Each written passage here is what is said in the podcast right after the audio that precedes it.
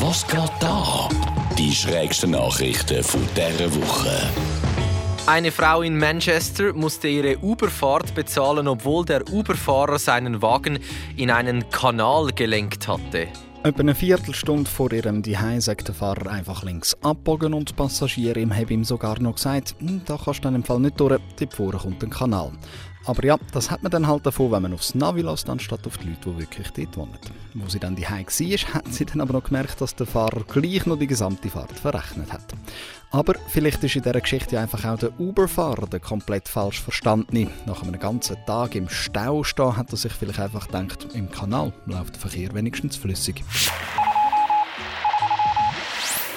Eine Übungshalle fürs Axtwerfen in Seattle hat eine Lizenz zum Alkoholausschank erhalten.